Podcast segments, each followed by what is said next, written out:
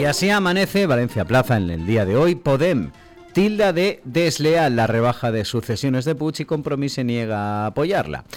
Como hemos contado, los socialistas presentarán una enmienda para bonificar a las empresas familiares que facturen más de 10 millones de euros, que es donde está el límite actualmente. Más allá de eso, los empresarios, entre la satisfacción y la prudencia sobre la rebaja del impuesto de sucesiones, se recoge todo tipo de declaraciones, Begoña Torres y Xavi Moret.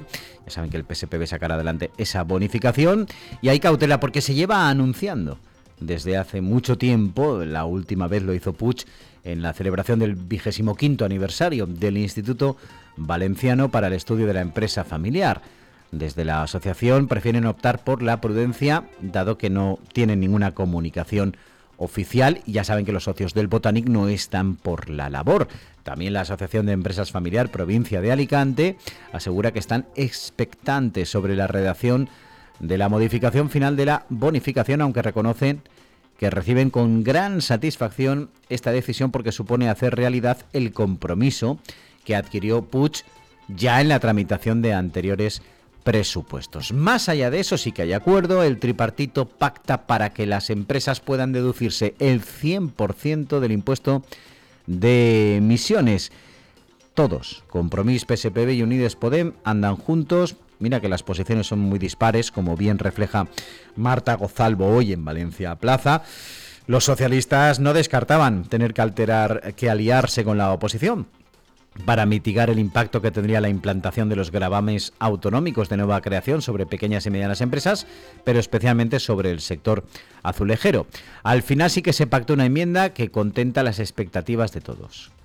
¿Y cómo se dirige? Pues son favorables a quien más contaminen paguen y a los que inviertan en cero emisiones pues se deduzcan, ¿no? Ese 100% de la inversión realizada por la empresa en cuestión. Seguimos desgranando, se sigue desgranando los presupuestos autonómicos 2023 en Valencia Plaza, partida a partida. Pues bien, ya se sabe que el Consejo presupuesta 3.800.000 euros para la gigafactoría de Volkswagen y 11 millones para Ford. Empieza el camino para seguir atrayendo. Les queda poco tiempo ¿eh? para que Volkswagen decida si sigue adelante con su gigafactoría de baterías, a pesar de que esperan tener mucho más dinero por parte de las administraciones, tanto de la autonómica como de la central. Y ya sabemos que para el próximo ejercicio, la Generalitat destina casi 4 millones de euros a Power Holdco Spain, la sociedad que el grupo Volkswagen ha creado en España para desarrollar la planta de baterías. Bueno, con esto el gobierno valenciano eh, cumple con el convenio firmado de colaboración en la que se fijó que la Generalitat invertirá 15 millones de euros en la construcción de un centro de formación profesional junto a la Gigafactoría. Y como decimos, también Ford repite en las subvenciones y se beneficiará de las ayudas. La firma del Óvalo recibirá 11.400.000 euros tanto para mejora de infraestructuras como para proyectos de innovación, cuantía similar a la del ejercicio anterior cuando la Consejería de Economía le dio 11.250.000 euros. En este apartado de presupuestos, Xavi Moret nos cuenta que la Generalitat prevé ganar más de 16 millones de euros con la gestión directa las ITV, pero estudia bajar tarifas. La empresa pública echa a andar el 1 de enero con 73 millones y medio de euros de presupuesto. También hoy en Valencia Plaza, ya nos lo contaban desde ayer, la Audiencia Nacional abre juicio oral contra el último Consejo de Banco de Valencia. Los acusados tienen hasta el 1 de diciembre para presentar sus escritos de defensa.